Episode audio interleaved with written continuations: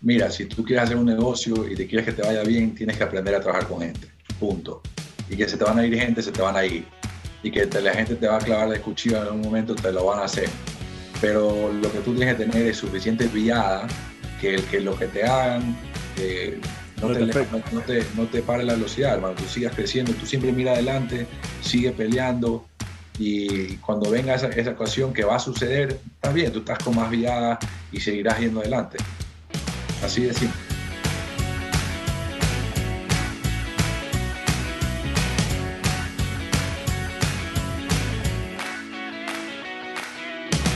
de Network S, episodio número 20. Soy Mario Larrea, muchas gracias por estar con nosotros.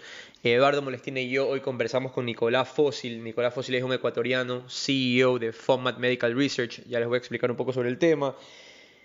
Pero qué locura pensar que este es nuestro episodio 20, que hemos tenido invitados de backgrounds muy diferentes, hemos aprendido y explorado industrias muy interesantes y se viene muchísimo más. Les agradezco por, por escucharnos, por darnos su feedback y, por quedarse con nosotros. Hoy tuvimos quizás el episodio más técnico y complejo que hemos tenido hasta ahora, en mi opinión. Conversamos con Nicolás, que como les digo es CEO de Format Medical Research, que es una empresa en la industria de la investigación médica y farmacéutica dedicada a hacer ensayos médicos o clinical trials para probar la efectividad de nuevas vacunas, medicinas o tratamientos. Nicolás también es co-founder de FIBO, que es una plataforma en línea donde pueden obtener, obtener información personalizada sobre sus intereses médicos y mantenerse actualizados sobre los últimos desarrollos, noticias, ensayos, clínicos, publicaciones, todo relacionado al tema médico. Se la pueden bajar en su celular. Eh, yo la tengo, estoy aprendiendo muchísimo, está increíble. Y también es co-host del podcast de Monthly Dose un lugar seguro donde entrevistan a expertos médicos y hablan de afecciones crónicas, de enfermedades crónicas que mucha gente las tiene y tratan de crear conciencia sobre este tipo de enfermedades. Nicolás está liderando, Nicolás está liderando con su equipo la búsqueda de la cura y el tratamiento del COVID. Ellos han sido seleccionados por Regeneron, una farmacéutica gigante, para hacer los clinical trials de algunos cócteles de anticuerpos que esperan sea la cura del COVID y también el tratamiento para evitarlo. Eh, tratamos de entender este mundo y nos cuenta un poco sobre qué esperar de este tratamiento, de esta solución y espero que lo disfruten. Con ustedes, Eduardo Molestina, ¿qué tal? Hola Mario, ¿cómo estás? Primero que todo, pues agradecerte por haber compartido 20 episodios del podcast eh, sin duda es, un, buen hito el que hemos cumplido. Todo empezó con una llamada en plena pandemia hoy día hemos conversado con 20 invitados espectaculares, cada uno más interesante, eh, con cosas increíbles que nos aportan a nuestra vida. Hoy tuvimos una conversación con Nicolás, como tú bien dices, es un ecuatoriano que está al mando de llevar una solución a todas las personas que estamos vulnerables ante esta pandemia y poner al mundo como estaba, de manera normal, donde todos podemos salir sin mayor preocupaciones. Así que les deseo mucho éxito a Nicolás, espero que cumpla con, espero que pueda tener el resultado que espera eh, y, que, y que siga creciendo su laboratorio. Es una excelente persona, lo conozco hace mucho tiempo, así que estoy seguro que a todo el mundo le va a gustar esta entrevista y con ustedes les dejamos con Nicolás Fósil.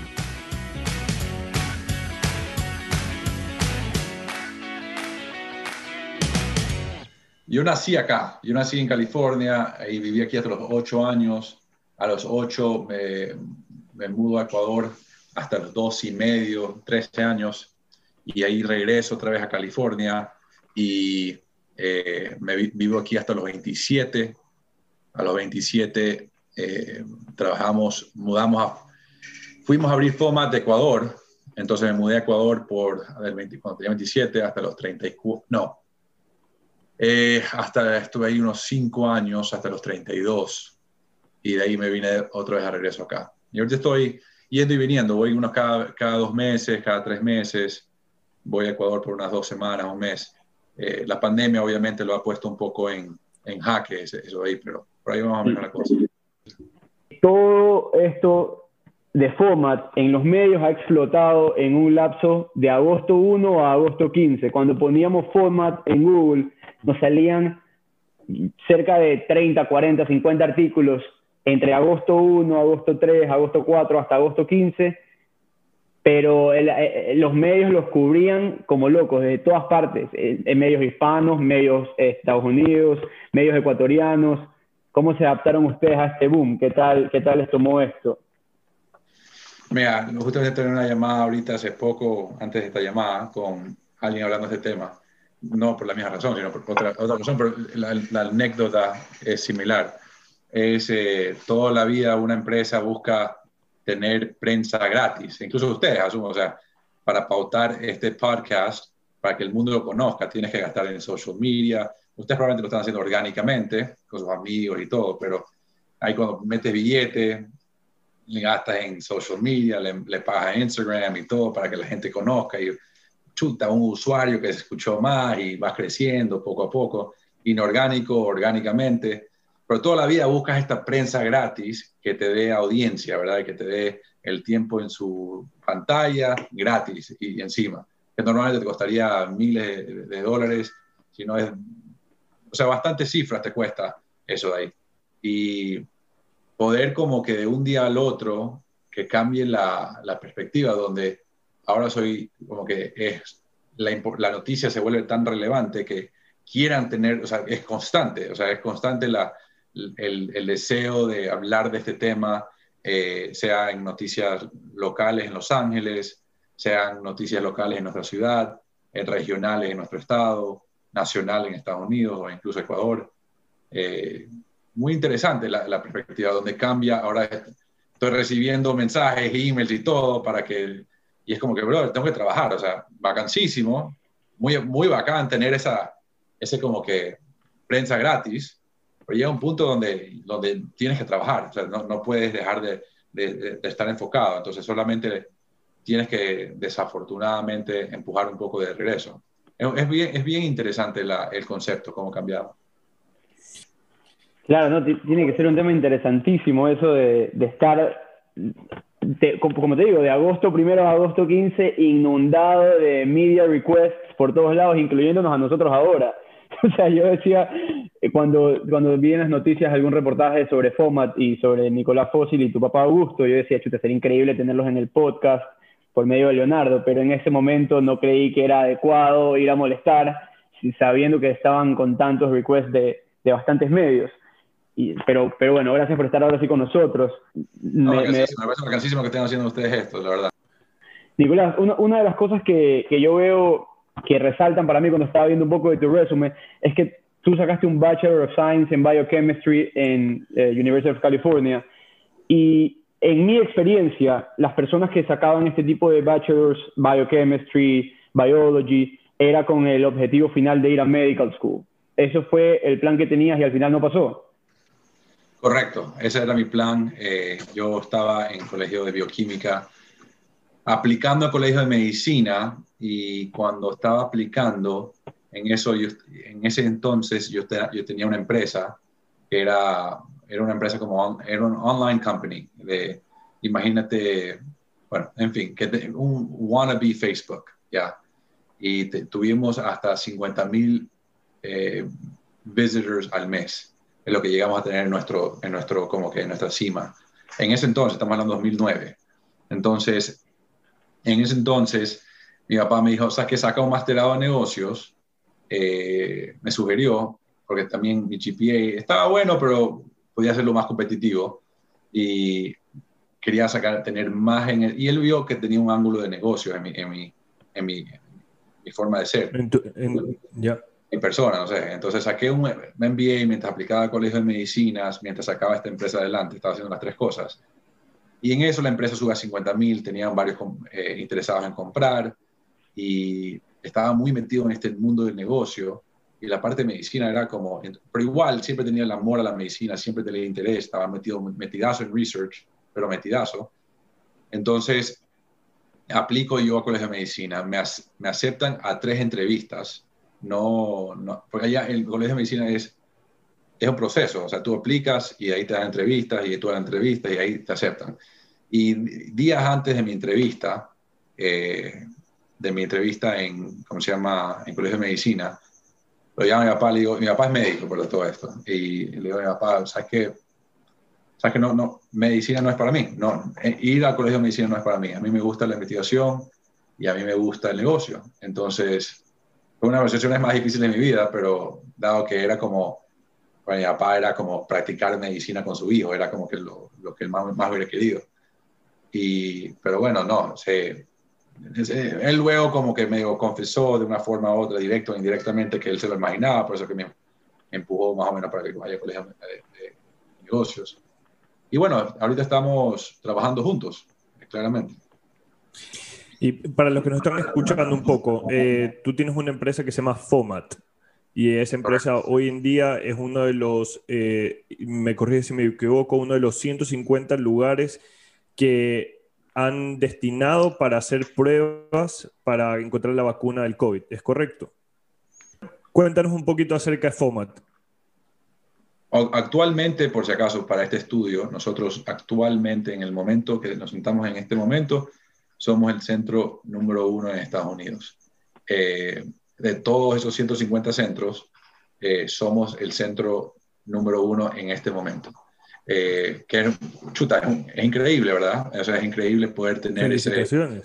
Sí, poder decir gracias, gracias. No, ha sido un trabajo de animal, hermano, pero, pero ha sido increíble, increíble, la verdad. Eh, entonces, eh, FOMAT nace de una empresa hace 12 años atrás. Nosotros, había una empresa llamada DRS que era, hacía investigación y me contrata para hacer investigación, para, que yo maneje la parte regional aquí en California. Y se nos presentó la oportunidad de abrir en Latinoamérica eh, y el directorio de la empresa, no todos querían abrir en Latinoamérica, es más, muchos querían expandirse en, Estados Unidos. Entonces se dio la oportunidad en ese entonces de abrir una empresa hermana se llama, que se llama FOMA Medical Research y expandirnos en Latinoamérica, en Ecuador en particular. Eh, cinco años después, FOMAT eh, crece y, compra a DRS. Eh, como se llama, hoy por hoy DRS ya no existe, está, fue acquired por, por FOMAT y, y, FOMAT opera en, en, California y en Sudamérica. Y, en, el tema de Sudamérica, veo, veo, en, veo que ese es uno de los nichos en el, en el cual ustedes quieren buscar diferenciarse de otras eh, empresas en esta misma rama. ¿Cuál es la importancia de Latinoamérica en esta industria que ustedes están tratando de resaltar? Mira, eh, difícil decirte. para mí eh, es un amor como la típica está saliendo con una pelada que, que te encantaría poder salir con la mano, pero, pero no te para bola, hermano. Es la misma cosa. hay, una, hay como un amor a poder regresar y, entregar eh, tiempo y conocimiento a tu patria. Y, pero Ecuador no quiere, hermano, es como que, ¿sabes? regrésate a Estados Unidos, regrésate a California, regrésate. Y ese es el, más o menos el sentimiento que hemos tenido, la verdad. Eh, y, bueno, e, esa es la realidad. Entonces, ¿por qué queremos abrir en Latinoamérica? Por el deseo. La verdad que no, no es más que eso. Eh, nuestro crecimiento ha sido exponencial en California nos ha ido muy bien en California, tenemos los mejores VCs aquí, hay los mejores, hay tech por FIBO, o sea, no hay, no hay mejor lugar que estar en California para technology. En cuanto a medicina, hay la meca de pharmaceuticals, bueno, en Boston, Philadelphia, Triangle Park y California. Eh, entonces, para mi mundo no hay lugar mejor para estar para que en el estado de California. es, puntualmente donde yo debería estar pero sin embargo es como ese deseo. Lo que, lo que me gusta de Latinoamérica en el tema de, de, emprender en negocios y específicamente de tecnología es, por lo que he leído, ¿no? Que el output, que el input que tú pones en Latinoamérica te genera un gran output comparado con el input que tú pones en Estados Unidos, que te va a generar un output mucho menor porque hay bastantes cosas creadas y desarrolladas. Tú me podrías decir qué opinas al respecto porque tú ya lo estás haciendo. Y, y, y, en eso vienen los desafíos que te estás encontrando. Claro, o sea, from ok, eh, entiendo, o sea, si, si tú creas, hay menos barreras, es un, océano, como dicen, como el, concepto. Azul. azul versus uno rojo acá, ¿verdad? Eh, sí, pero también tiene una población de 14 millones en Ecuador, cuando tiene una población, creo que solamente en Greater LA Area son 10 millones de habitantes. Entonces, eh, y tiene un poder adquisitivo mucho más grande que el poder adquisitivo en Ecuador. Eh, sí, tengo mucho más competencia, pero también tienes mucho más herramientas. Entonces es un poco, no, no, no sé si, si necesario, yo creo que aquí en, Estados Unidos no hay, el capitalismo es mucho más fuerte y mucho depende más de ti. En Ecuador, ahí tienes las conexiones, eh, tu padrino, el, el, el, hecho que, conozcas a gente, creo que es bastante importante y, compites, una, compites tal vez tu competencia es mucho más pequeña. Sin embargo, tienes mil y un trabas. Eh, mandar. Eh, el otro día en Ecuador yo, fui a sacar, sacar, efectivo de mi cuenta bancaria y eh, me acuerdo que, que, no me daban mi dinero. Y era como que, como que bro, es mi, es mi cuenta, o sea, sácame, dame mi dinero. Y es como que no, tienes que firmar un cheque. Y ahí saqué una chequera, firmé, le di el cheque y había firmado mal, hermano. Y me dicen, no, pero ese no firma, no compara con la yo le digo, oye, mira mi licencia, soy yo, yo estoy aquí parado, aquí tienes mi cheque, no me vengas, el único cheque que tenía en mi bolsillo, el otro cheque que tenía que en la casa. Es como que no me vas a hacer eso. Tuve, que llamar al encargado del, del, del, kiosco que, que, baje y me, me, hicieron una excepción en la regla, hermano. Pero no, no, pues aquí tomamos una foto de un cheque y ya está depositado esa tontera. Y, y, y hay muchas facilidades. Ahora uno dice, bueno, tienes un mensajero que lo puede, entonces ahí tapas ese problema. Eh, pero creo que hay muchas más herramientas aquí para poderte, sí, más competencia, pero está hecho para el que quiere trabajar.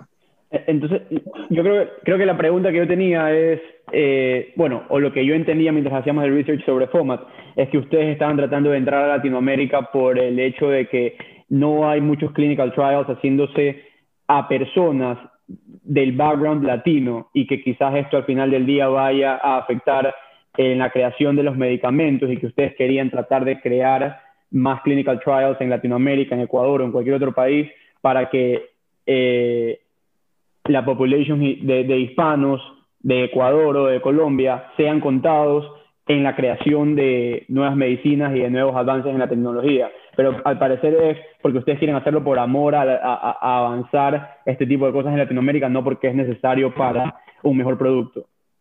O sea, ok, sí, lo es, sí lo es, ok, hay, hay razones y hay razones.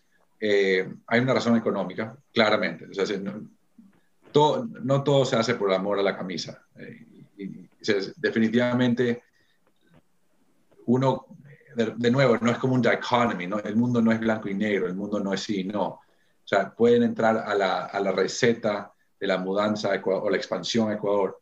Pueden haber múltiples razones, no es como que una razón, ¿verdad?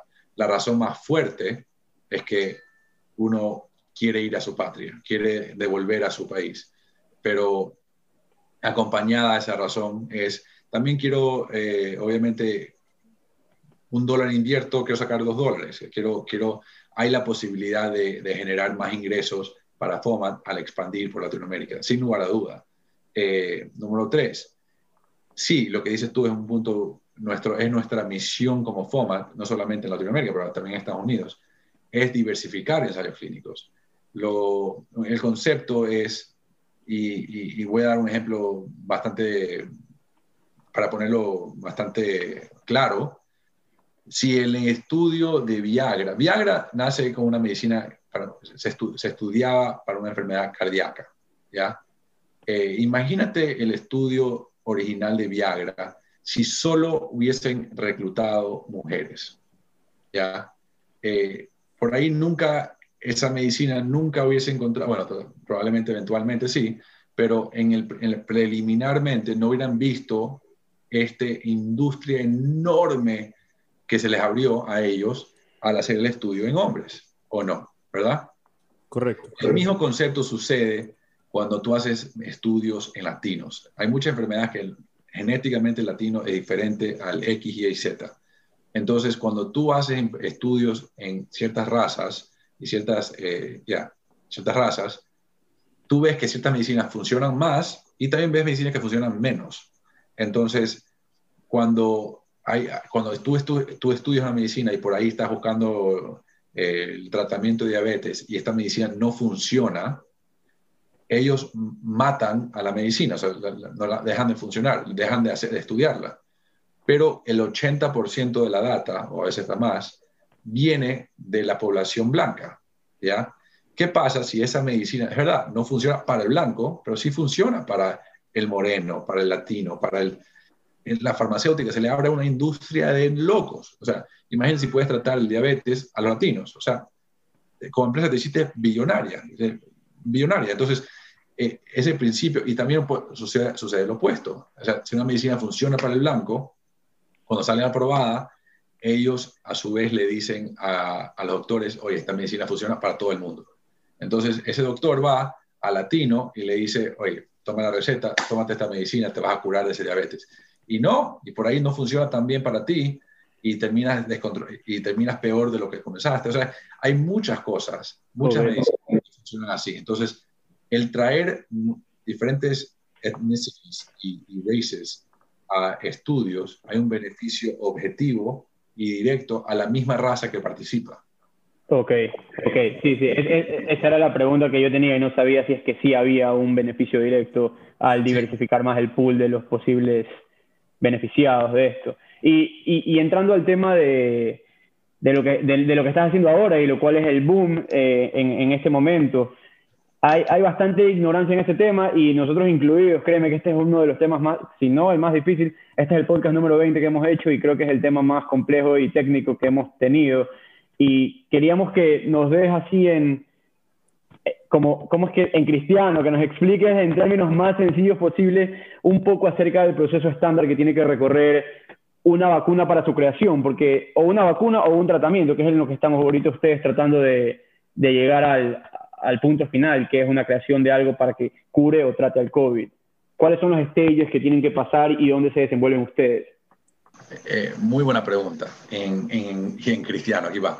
Eh, el promedio de inversión de una farmacéutica para sacar una medicina al mercado es aproximadamente 2.8 billions of dollars, o sea, miles de millones.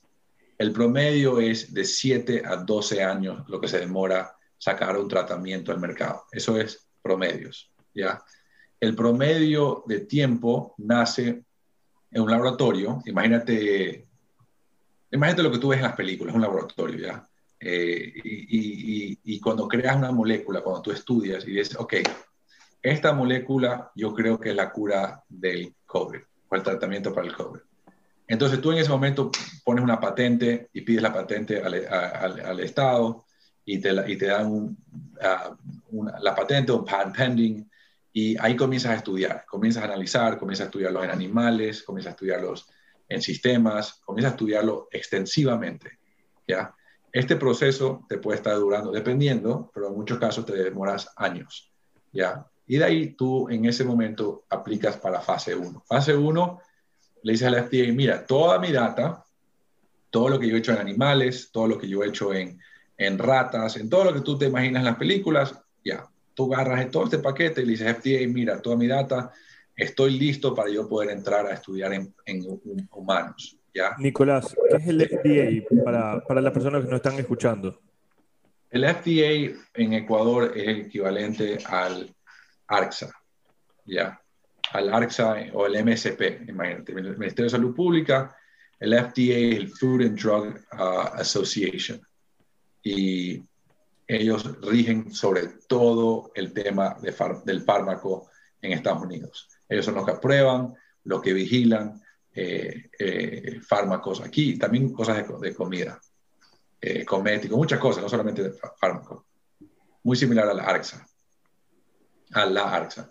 Entonces, eh, esa fase, de fase 1 entras a fase 1 y comienzas a, probar toxicity, si la medicina es tóxico para el ser humano. Este, para este momento tú has estudiado animales bien cercanos a los seres humanos. Eh, 97% de genética de similaridad, 98, creo que, creo que es 97%. Ahí sí no me, creo que es 97. Entonces, y ahí para, e, ese 3% es bastante diferente, uno suena bastante poco, pero es bastante, hay bastante diferencia. Entonces, cuando entras a fase 1, haces un estudio de toxicity para comprobar que no es tóxico para el ser humano. Entonces, tú haces un dose control que va subiendo la dosis a la medicina poco a poco y va para, para controlar el, el, proceso, ¿ya? Y una vez que compruebas que no es tóxico, pasa a fase 2. Y fase 2 ya comienzas a ver safety, eh, ¿cómo se llama? No, safety, eh. Aquí nosotros lanzamos bastante Spanglish, así que no te preocupes. Eh, el, el, hecho de esa fase 2 y fase 3, comienzas a ver safety, efficacy, estás viendo temas como ya si la medicina es eficaz, si es eficiente, si es segura para la persona, pero ya para este momento ya es comprobado que no es tóxica y sigues teniendo datos de, la parte preliminar, ¿verdad? La parte, cada, cada estudio se va sumando al siguiente estudio y se vuelve un paquete bastante grueso, que al final de fase 3 tú le entregas a la FDA y le dices, mira, en, cada paso tú tienes que pedir aprobación para seguir al siguiente paso. Y el FDA dice, ok, dale, anda el siguiente paso, dale, anda el siguiente paso. Y porque tú has comprobado que hasta ese momento tú has logrado hacer todo lo que necesitas hasta ese momento. Y el último fase es fase 3, que es la que estamos ahorita, y agarras todo el paquete y ahí lo entregan a la FDA y le dices, FDA, mira, todos los estudios que yo tengo, y ahí la FDA te dice, mira, basado en todos estos estudios, veo tu seguridad, veo tu safety, veo, estás, estás bien para que se marketee la medicina al mercado. O, ¿sabes qué? No me gusta mucho esto de aquí, veo que en, en el 5% de tus pacientes tienen este problema con tal órgano quiero que hagas un subestudio sobre esta medicina, cómo afecta a este órgano. Entonces te vas, regresas, haces un estudio de un año y analizar esa particularidad en ese particular espacio. Entonces, y, regresas otra vez al FDA y es como un tire y jale hasta que te lo prueben. Eh, lo que te quería preguntar es, yo, yo, había, yo había, de lo que he investigado es que hay una fase 4, pero antes de tocar la fase 4, hasta llegar a la fase 3, eh, estamos hablando de los mismos 7 a 12 años que tú mencionabas antes. Y si es así, eh, ¿cuánto es el, tiempo promedio en el que tú haces la presentación de la fase 3 al FDA para que él te lo vuelva para que él te lo rechace si eh, para que él te lo rechace y vuelvas a hacer ese año de estudio y puedas cumplir esos 12 años? Algo importante que la gente que escucha en esta parte del podcast van a pensar que COVID, que la medicina no va a salir por 12 años, y no, no, es el caso, o sí lo han reducido bastante. Pero el fase 4 ya la medicina se está comercializando, es Post-Commercialization Study. Entonces la medicina ya se vende, tú vas a la farmacia y esa medicina que estás comprando se sigue estudiando, se está estudiando más long-term side effects, se está estudiando otros temas. Y eso se está estudiando, se estudia ya con la medicina en venta, en Mucha gente no sabe eso y mucha gente piensa que y el concepto de cognitivos en India lo tenemos muy marcados como latinoamericanos.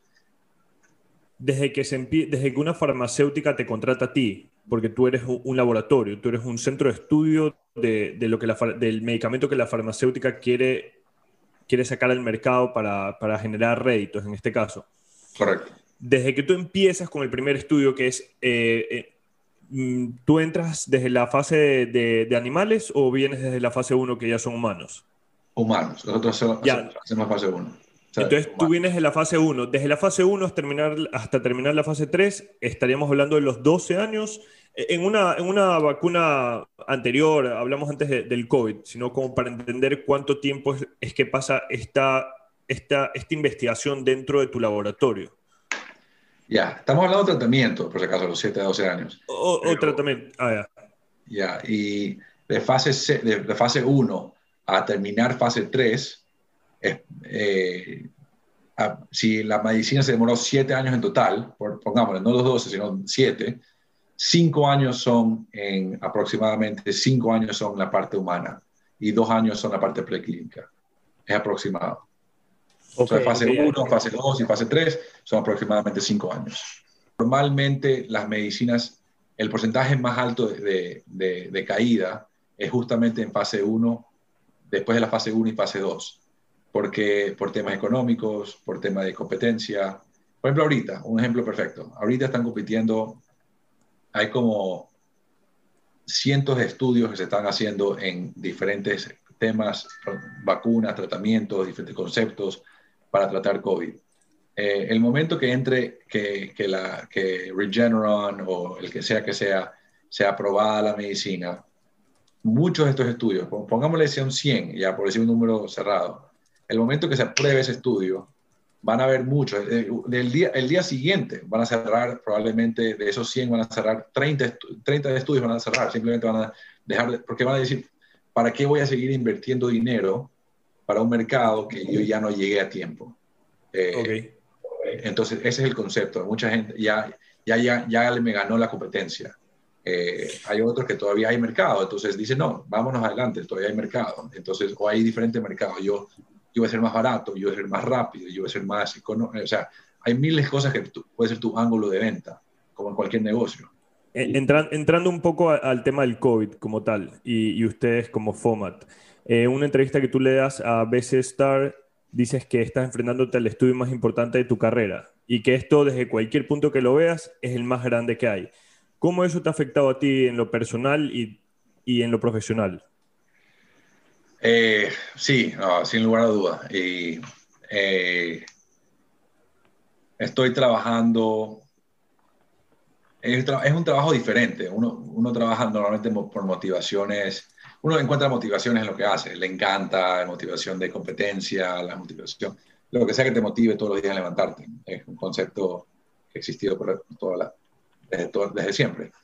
Pero este estudio te encuentra otra motivación diferente que nunca lo he tenido, que es como ayudar al prójimo. Que, ojo, siempre la has tenido en estudios clínicos, tú no haces investigación sin tener el deseo de ayudar al prójimo en cierta área en particular. O sea, si estás estudiando diabetes, al diabético, si estás estudiando el lupus, a la, a la persona lúpica. Pero esto es algo, es una pandemia global. Esto es, estás ayudando a la persona sana, estoy ayudándolo a ustedes dos. O sea, es el hecho que ustedes dos tienen unos abuelos, unas abuelas.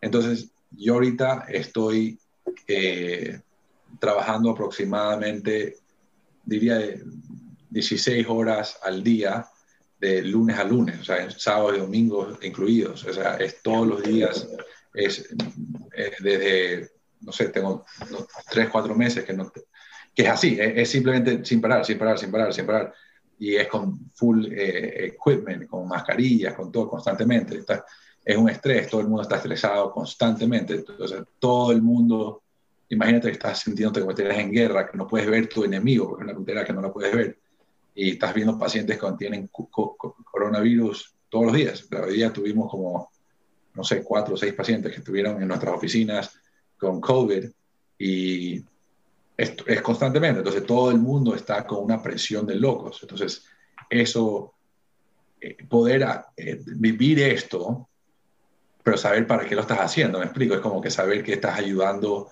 ya no estás ayudando a un, a un subset of population, sino estás ayudando al, al, mundo entero. Es algo sumamente gratifying, es algo, es, es, es lo más grande que, es el impacto más fuerte, para decirlo de una forma bien bien, eh, tal vez bien eh, limitada, pero es, es probablemente el impacto más fuerte que tuviera yo, o sea, como me invento como un, es el impacto más fuerte que, yo, que tendré probablemente en mi vida. O sea, imagínate como si fuera presidente de la República de tal país. Eh, puntualmente tú estás como presidente del país, estás haciendo un impacto enorme por cuatro años, enorme, pero aquí las economías, eh, los países, eh, todos dependen que esta molécula sea aprobada para que ya regresemos a la normalidad. Y ser una parte íntegra de eso de ahí es para mí, por lo menos la noción que tengo yo, es bastante, es enorme. Es la forma que por lo menos yo lo he digerido. Que sea o no sea verdad, bueno, es otra cosa. ¿Te ha dado COVID a ti de estar expuesto a tanta, a, tantos pacientes o, has tenido la suerte de tomar todas las medidas de bioseguridad? He tomado todas las medidas de bioseguridad y de ahí regresé a mi casa y mi querida esposa me dio COVID. No. Ahí está, ahí está. Entonces, me enteré hace un mes, hace un mes y el segundo que me enteré, a las dos horas estaba participando y tomando la medicina. Ah, tú también fuiste, en este caso, eh, sujeto de trial. Sí, participé en mi propio estudio, correcto, 100%. Hay, hay, hay una, hay una cosa que, que, quisiera que me ayudes a entender, porque estábamos leyendo que FOMAT es considerado un site management. Este, no sé, corrígeme si me equivoco en ese sentido. y, y, que ustedes como site management, que son independientes, se han aliado con un super site network que es Hypercore International. Dos preguntas tengo aquí. La primera es, ¿qué es Hypercore International? Y la segunda, ustedes dicen que el objetivo es estandarizar sistemas y procesos, incluyendo el business development en esta industria. ¿Qué tan factible puede ser esto en una industria de billones de dólares como es la farmacéutica? Claro, eh, es que mi, mi industria es súper, súper niche, es como que algo, es bien confuso explicarlo y bien confuso entrar a esta industria porque es, hasta, hasta aburrido a veces hablar de este tema para gente, escucharlo. O sea, a mí me encanta, personalmente es lo que yo, a mí me encanta, pero para mucha gente es como que chuta, está hablando de este tema, como que cambiamos el tema, bro. O sea, ya, ya como que no. Entonces, eh, por pensándolo de esa forma, no es que hay, hay, hay, muchos jugadores pequeños y los grandes son bien grandes. O sea, hay, hay una, marca, una marcación bien grande entre el, el mom and pop y el, y el, ¿cómo se llama? Y los monstruos, por decir, de, de, en Estados Unidos. Entonces, lo que hemos hecho es que los pocos que somos medium size nos unimos bajo una, una plataforma para, para optimizar procesos, para to leverage each other. Nosotros tenemos nuestra plataforma es somos nosotros somos los mejores en X cosa, ellos son los mejores en Y. Entonces, ¿sabes qué, brother? Deja usar tu, ese departamento, tú usas acá y y conjuntos seamos más poderosos. Eh, y hoy por hoy, juntos, nos sentamos como la segunda empresa más grande en Estados Unidos en lo que hacemos. Eh, y dependiendo cómo tú lo definas, dependiendo del ángulo que tú lo definas, somos el más grande IRO en todo Estados Unidos o somos el segundo más grande SMO en Estados Unidos, como lo quieras venir a ver. Ahora somos empresas autónomas que hemos como que colaboramos juntos para un mismo propósito y, beneficiarnos mutuamente. Entonces, han habido bastantes eh, synergies que hemos encontrado y, eso sí nos ha podido dar la, herramienta y plataforma para poder como que subirnos al siguiente eh, nivel, si se pudiera decir. Y ese siguiente nivel es el, es el que los les ha permitido eh, a FOMAT, en este caso, estábamos leyendo que el 30 de julio ustedes firman este contrato con Regeneron, la farmacéutica, para elaborar dos trials. ¿Nos puedes explicar un poco de estos dos trials, cuáles son los objetivos de cada uno de ellos? Estos son los trials que los ha hecho como que famosos a ustedes en este momento por el gran impacto que están teniendo en, el COVID mundialmente. Correcto, correcto. O sea, el Regeneron. Nosotros estamos haciendo varios estudios. El que te refieres tú son los de Regeneron, correcto. Eh, ellos nos contratan y eh, para que seamos uno de sus centros y nosotros en ciertas cosas, en ciertos, en ciertos aspectos, sí, eh, el tener a Hypercore, uno aprende bastante, o sea, uno aprende con el simple hecho, por ejemplo, podcast, hablemos un tema de podcast, yo ahorita estoy aprendiendo qué hacen ustedes, cómo lo hacen, qué están haciendo diferente de nosotros, y yo cuando tenga mi propio podcast, cuando regrese a hacer mi próximo episodio, aprenderé de esto, aprenderé qué hicieron ustedes mejor que nosotros, porque sin lugar a dudas están haciendo bastantes cosas buenas, y, y, se aprende. Entonces, esos aprendizajes, ya cuando llegas a una, eh, más o menos, esquema en tu vida, no hay muchos centros antes, pre-hypercore, no hay muchos centros por, no por tratar de hablar como de forma, no me gusta hablar como eh, cocky o ser eh, arrogante en, ningún sentido, no, no, eso no, no, esa no es la idea. Pero no hay muchos centros mucho más grandes que nosotros o que, o que hagan mucho más allá. Son pocos y son universidades que tienen otras infraestructuras, UCLA, Stanford, que tienen otro, son otro concepto, pero estos de privados, eh, investigaciones, nosotros somos ese mediano que son, entonces poder tener a gente contemporánea donde tú puedas compartir y ver qué es lo que a esa persona lo, diferencia y te lleva a ese, a ese punto. Y tú, oh, ¿por qué no lo estás haciendo de esa forma? Ah, chuta, no lo había ni visto ese ángulo. Y tú eh, mejoras tus procesos, te lleva a, ser mucho más eficiente. Eh, una de las grandes eh, esquemas de negocio que mucha gente, ahora hablando del tema de negocio, esto aquí ya está hablando puntualmente, no de investigación, está hablando de negocio, eh, mucha gente trata de controlar su negocio y es sumamente guardado con su idea, guardado con su, con su proyecto, con su servicio, con su producto. ¿Qué pasará si se me roban la idea? ¿Qué pasará si eh, no quiero delegarlo porque esta persona se va, a ir, se, va, a ir, con el proyecto, se va a llevar mi cliente, eh, lo que sea?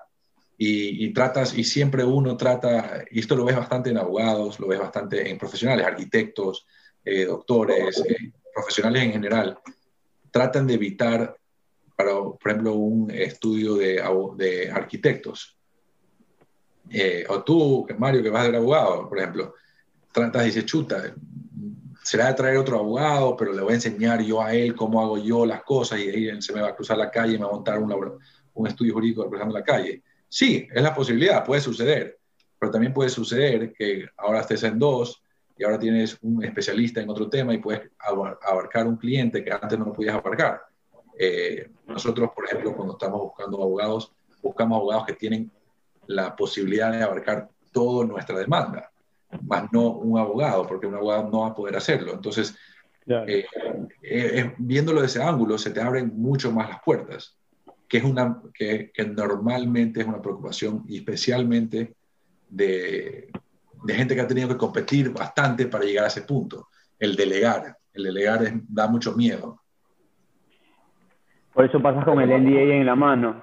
Pasa con, te vas a sentar, te sientas a conversar y vas con el NDA. Y también hablando del tema de los startups, y tú tienes que saber muchísimo de esto, es, nos decían, esto no, esto no nos decían, esto lo escuché en The Fry Show, un podcast, buenísimo, se los recomiendo, que, que uno, de los, uno de los founders de un startup que fue a conversar con Fry decía, no pierdas el tiempo tratando de que eh, alguna firma de venture capital o algún, o algún venture capital trate de firmarte un NDA porque ellos no lo van a hacer. Olvídate, si tu idea es buena, va a ser buena. agarras ese papel, lo tiras a la basura, Es, una estupidez ese, documento.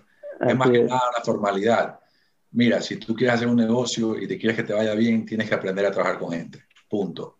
Y que se te van a ir gente, se te van a ir. Y que la gente te va a clavar de cuchillo en algún momento, te lo van a hacer pero lo que tú tienes que tener es suficiente viada que el que lo que te hagan eh, no, te, no, te, pare la velocidad, hermano. Tú sigas creciendo, tú siempre mira adelante, sigue peleando y cuando venga esa, esa ocasión que va a suceder, está bien, tú estás con más viada y seguirás yendo adelante. Así de simple. Nicolás, y regresando al tema de los dos trials que les han pedido ustedes, eh, ¿nos puedes conversar un poquito acerca de qué consiste cada uno de ellos? Sí, eh, uno es, una es una vacuna, de, no, es, no es oficialmente vacuna, es un subcutaneous, se llama prophylactic subcutaneous injection. Y es el mismo concepto de la vacuna, te previene la infección, pero simplemente la tecnología es diferente y por ende no se llama vacuna. Y la otra es un tratamiento, es, el, el, tratamiento, a, ya tienes COVID, y te dan el tratamiento. Ese fue el que yo participé. Cuando ya a mí me dio COVID, y directamente me, es intravenosa. Entonces te ponen en la vena, vamos, medicina, y en una hora terminó la medicina y, ya. Nunca más tomo medicina. Y habíamos, eh, había escuchado, puede ser que eh, sea lo primero que dijiste, la inyección de que las personas sanas con alto riesgo de contraer el virus tomarán el cóctel para medir su eficacia en la prevención de la infección. Esa sería la, la, inyección que tú habías hablado, que se le dan a personas que no necesariamente han tenido COVID, sino que lo das como una forma de, de es una forma de vacuna para que no, no, no, sean, sean inmunes a este virus. Correcto. Y la lógica para estudios en vacunas, en particular, tú buscas ciudades, buscas regiones que haya alto índice de COVID. Eso es lo que tú buscas. Entonces, la premisa, la hipótesis que se ha hecho ahorita para para COVID es que donde hay más eh, frecuencia de contacto de alguien que no tiene COVID a alguien que tiene COVID, es en la casa de alguien que tiene COVID. Entonces, si yo vivo con mi esposa y mi esposa tiene COVID, si yo hay una alta posibilidad que a mí me dé, porque interactúo con ella, duermo con ella, desayuno con ella, o sea, la veo bastante y esa interacción me pone en alto riesgo de que a mí me dé COVID. Entonces, para el estudio número dos, están buscando gente que ya vive con alguien que tiene COVID y que te vacunen para que pueda comprobar de una forma objetiva que no, te ha, no has contraído COVID viviendo con alguien que tiene COVID. Esa es la premisa. Súper interesante. Sí, súper interesante. Hicieron el mismo estudio, o sea, la premisa original era con gente, eh, bomberos, policías, enfermeras, doctores, porque la premisa era, bueno, ¿quién más interactúa con COVID que, la, el doctor que está viendo COVID todo el día, que la enfermera, que el bombero que tiene que ir a recogerlos, eh, la policía, etcétera? Y se dieron cuenta que eh, pues, después de meses, que sí, es verdad, están, son los que más interactúan con COVID, pero también son los que más se cuidan, porque son la gente que más, al saber que están interactuando con COVID, están con mascarilla, con todas las cosas, no tocan, se limpian las manos, hacen todas las cosas que deberían hacer. Y por ende no, no se estaban enfermando, pero no se estaban enfermando ni en el placebo ni en el otro, simplemente no se enfermaban, pero no tenían el contacto que lo tenían, lo tenían tan poco, eh, o sea, lo tenían, tenían bastante contacto, pero estaban bien protegidos que no se estaban eh, eh, enfermando. Entonces, esa teoría la han cancelado y ahora esta nueva teoría de la, gente que vive en la casa con gente eh, infectada con COVID. Estábamos leyendo en BC Star, donde viste esta, esta entrevista, que el, gobierno federal de los Estados Unidos ya había destinado para había destinado 450 millones de dólares a la empresa que está atrás de Regeneron para que cuando esto ya se, se apruebe y, se, y, sea oficial que sirve, comience a ser eh, producida automáticamente. Hay muchísimos recursos, miles de millones de dólares eh, siendo invertidos en, este, en esta carrera, que es como la carrera de llegar a la luna, que tú lo dijiste así más o menos en este mismo artículo, si no me equivoco, de el que llega primero va a tener el éxito total. ¿Tú crees que en este frenesí que hay para encontrar la cura, se están direccionando de la mejor manera y de la forma más eficiente los recursos? Yo creo que pudiera haber mucho más colaboración entre países. Siento que hay una, una falta de colaboración bastante grande. Eh, pudiese hacerse más rápido, pero es una, una competencia de quién es el país que salva la pandemia, pudiese decirse. Y, eh, y como Estados Unidos, creo que en muchas cosas se le puede quejar a la gente de Estados Unidos, no voy a entrar en política, pero una cosa que sí es que lo que ellos están hedging their bets de una forma y they're, they're, they're betting on red, on black and on green. O sea, están, no van a perder en, tal caso. Entonces han agarrado las top 5 farmacéuticas, 10 farmacéuticas que le han dicho, tanto de vacunas como tratamientos, ok, quiero que saques tu medicina, quiero que quiero tantos tratamientos, toma, te pago, te prepago la medicina, anda produciéndola, anda produciendo las vacunas.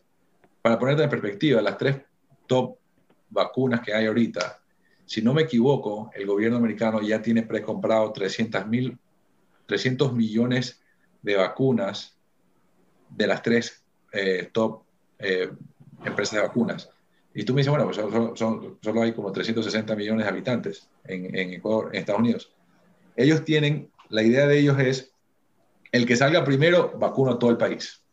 Eh, y, y, los otros dos, bueno, si no sale y no funciona, se bota la basura, pero no pierdo. O sea, ya comienzan a preproducir eh, vacunas para todos estos para las circunstancias que se llega a dar en este estudio, se llega a dar en este, este fármaco, se llega a dar en este, yo ya estoy preparado para que comiencen a producir desde ya.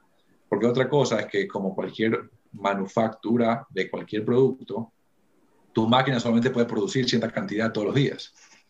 Eh, imagínate una farmacia, una máquina que produce mil pastillas, no sé, me estoy inventando un número, mil pastillas al día y de repente te viene una compradora y te dice, ok, quiero 300 millones de, de, de, pastillas. Y tú dices, bueno, pero, dame, dame 15 años. O sea, eh, me explico, o sea, no, no, no, no te da la, la capacidad. Obviamente no son mil pastillas, pero entonces tienes que comenzar a subcontratar a otros manufacturers y, y ellos también tienen el mismo problema, porque ahora estos manufacturers también tienen a otras varias empresas que están prefabricando de, adelantado y no es que hay miles que tienen todos los permisos de ISO, con la FDA, y entonces tiene sobresaturación. Entonces, eso, eso es lo que se llama the last mile en toda la, parte de producción de, de, producir una vacuna, tanto la parte preclínica, la parte clínica, la parte regulatoria. La última milla se llama la parte desde, desde, desde el manufacturer hasta el, hasta el consumidor final. Y mucha gente dice que la última milla es la parte más difícil que uno diría, no, bueno, esa es una parte más fácil, la parte comercial, pero no, porque tienes que producir para las masas, teniendo máquinas, máquinas que no están acostumbradas a tener una demanda tan elevada. Entonces, ¿qué haces como inversionista? Tú creas una manufacturer para producir para esto de aquí, vacancísimo, lo hiciste. Tienes un manufacturer, está produciendo como loco, termina esta pandemia y te quedaste clavado con unas máquinas que valen millones de dólares, con real estate, ¿y qué haces? Eh, no, tienen, no, no, va a venir otra pandemia mañana para, para o sea, tampoco que... Hacer, darle entonces, es como, ¿cuál es la... Qué claro. es? Hay una pregunta que nosotros le hacemos a todos nuestros invitados siempre. Eh, quisiéramos saber qué es para ti la innovación y cómo la aplicas en tu vida. Para mí la innovación es eh, un producto, un proceso, un, uh, una idea que simplemente lo llevas de idea a, a a, que lo hagas. Y, y el, proceso a través de eso es, eh, es, es, crear, es crear y puedes innovar en algo, algo que ya está creado. No, no necesariamente, ustedes están innovando ahorita.